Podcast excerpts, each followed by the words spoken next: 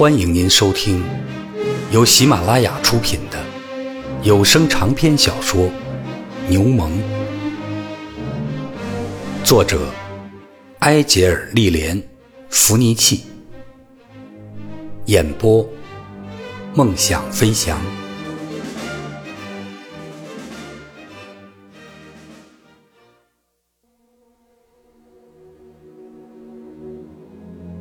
惩戒室是一个地下洞穴，里面阴暗、潮湿、肮脏，但这并没有使亚瑟变得理智，相反，却把他彻底激怒了。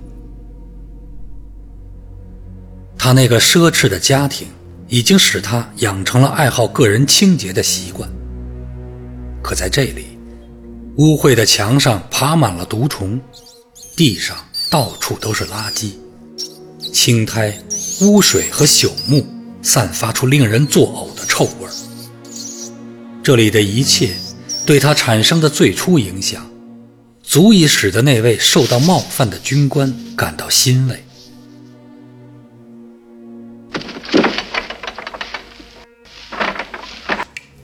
亚瑟被推了进去，他伸出双手，小心翼翼地向前走了三步。摸到了滑溜溜的墙壁，一阵恶心使他浑身颤抖。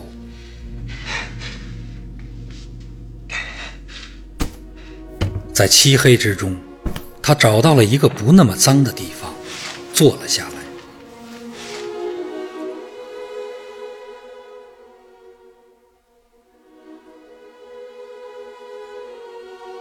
在黑暗和沉默之中。他度过了漫长的一天。夜晚，什么事儿也没有发生，一切都是那样空虚，完全没有了外界的印象。他逐渐失去了时间的概念。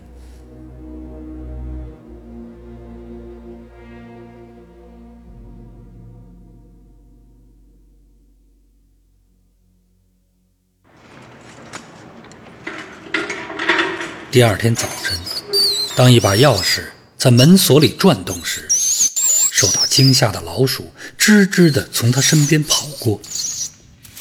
他突然吓得站了起来，心砰砰跳，耳朵嗡嗡响，仿佛被关在一个隔绝光与声的地方已经有几个月，而不是几个小时。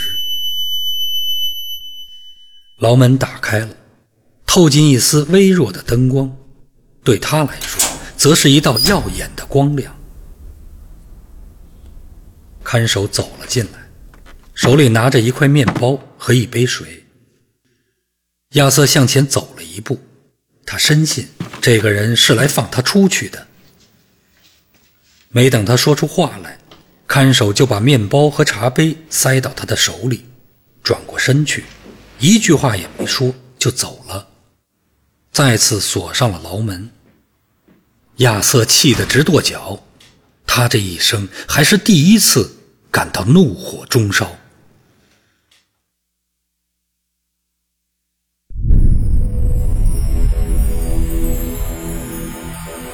随着时间的推移，他逐渐失去了对时间和地点的把握。黑暗像是无边无际，没有开始，也没有结束。对他来说，生命似乎已经停止了。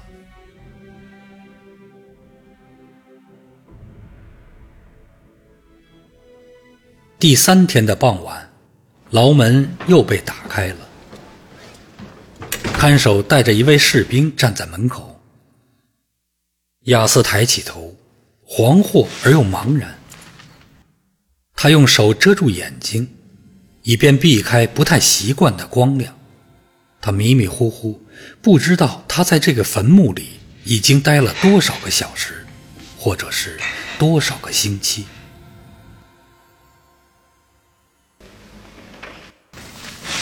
跟我来。亚瑟站了起来，机械地往前走去。他脚步蹒跚，晃晃悠悠，像是一个醉汉。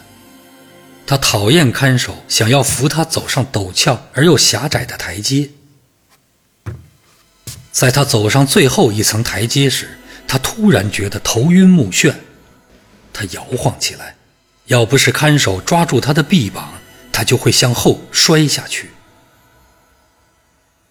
嘿，瞧啊，很快他就会没事的。他们这样走出来，大多数人都会晕过去的。亚瑟挣扎着，拼命想要喘过气来。这时，又有一盆水浇在他脸上。黑暗好像随着哗啦啦的浇水声从他眼前消失了。他突然恢复了知觉。他推开看守的胳膊，走到走廊的另一头，稳稳地登上了楼梯。他们在一个门口停了片刻，门被打开了。没等他弄明白自己被带到了什么地方，他已经站在了灯火通明的审讯室里，惊疑不定地打量着那张桌子以及那些文件。和那些坐在老位置上的军官。啊，伯顿先生，上校说道：“我希望我们现在能够好好的谈谈了。呃，喜欢那间暗无天日的牢房吗？不如你哥哥家中的客厅豪华，是吧？嗯。”亚瑟抬眼。注视着上校那张笑嘻嘻的脸孔，他突然产生了一种难以遏制的冲动，只想扑上前去，掐住那个留着络腮胡子的花花公子的喉咙，并且用牙齿将他咬断。很可能他脸上流露出什么，上校立即换了一种截然不同的语气说道：“坐下，伯顿先生，喝点水。你有点激动。”亚瑟推开给他的那杯水，双臂支在桌上，一只手托住前额，试图静下心来。上校坐在那里，老练的目光敏锐地打量着他那颤抖的双手和嘴唇，以及湿漉漉的头发和迷离的眼神。他知道，这一切都是体力衰弱、神经紊乱的表现。几分钟以后，上校说道：“来吧，伯顿先生，我们就接着上次的话题往下谈。因为我们之间产生了一些不愉快的事情，所以我不妨首先向你声明：就我来说，除了宽容待你，别无他意。如果你的举止是得当而理智的，我向你保证。”我们不会对你采取任何不必要的粗暴措施。你想让我做什么？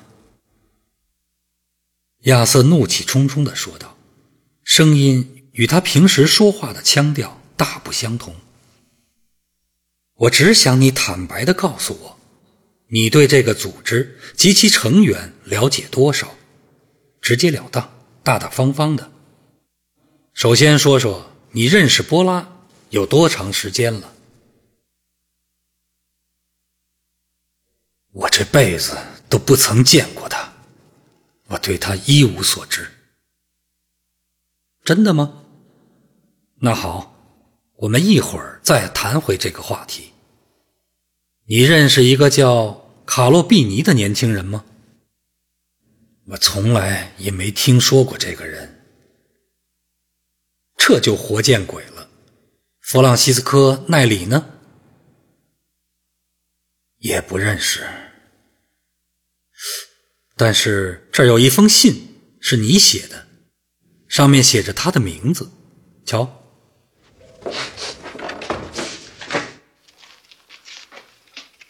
亚瑟心不在焉的瞥了一眼，然后把它放在一边。你认出这封信了吗？没有，你否认是你写的信吗？我什么也没有否认，我不记得了。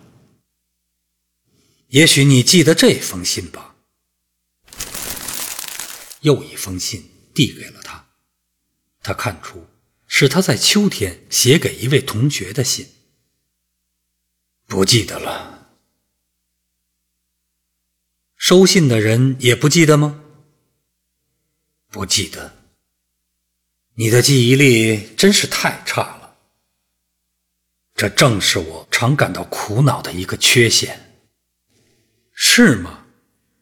可我那天从一位大学教授那里听说，你是一点缺陷也没有，反倒是聪明过人呢。你可能是根据暗探的标准来评判聪明与否。大学教授们的用词是不同的。从亚瑟的声音里，显然能够听出他的火气越来越大。由于饥饿、空气污浊和缺乏睡眠，他已经精疲力竭。他身子里的每一根骨头好像都在作痛。上校的声音折磨着他那夜已动怒的神经。伯顿先生，上校仰面靠在椅背上，正色说道：“你又忘记了你的处境。我再次警告你，这样谈话对你是没有好处的。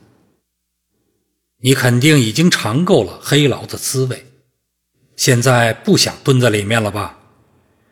我把话给你挑明了，如果你再这样好歹不分，我就会采取断然措施。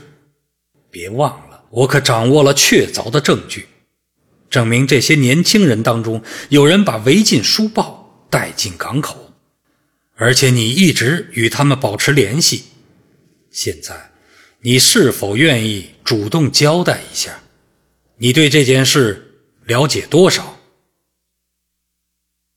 亚瑟低下了脑袋，他的心中开始萌发出了一股盲目、愚昧和疯狂的怒火，难以遏制。对他来说，失去自制比任何威胁都更加可怕。他第一次开始认识到，在任何绅士的修养和基督徒的虔诚下面。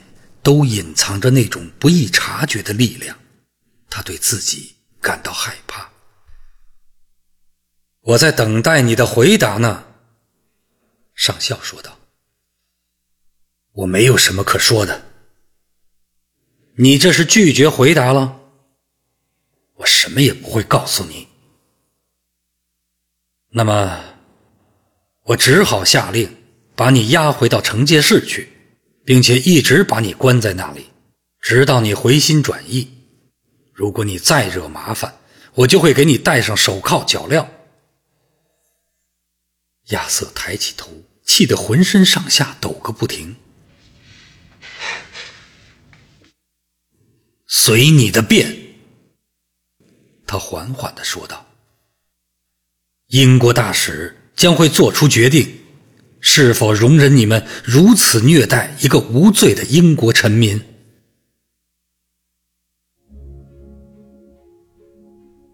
听众朋友，本集播讲完毕，感谢您的收听，再见。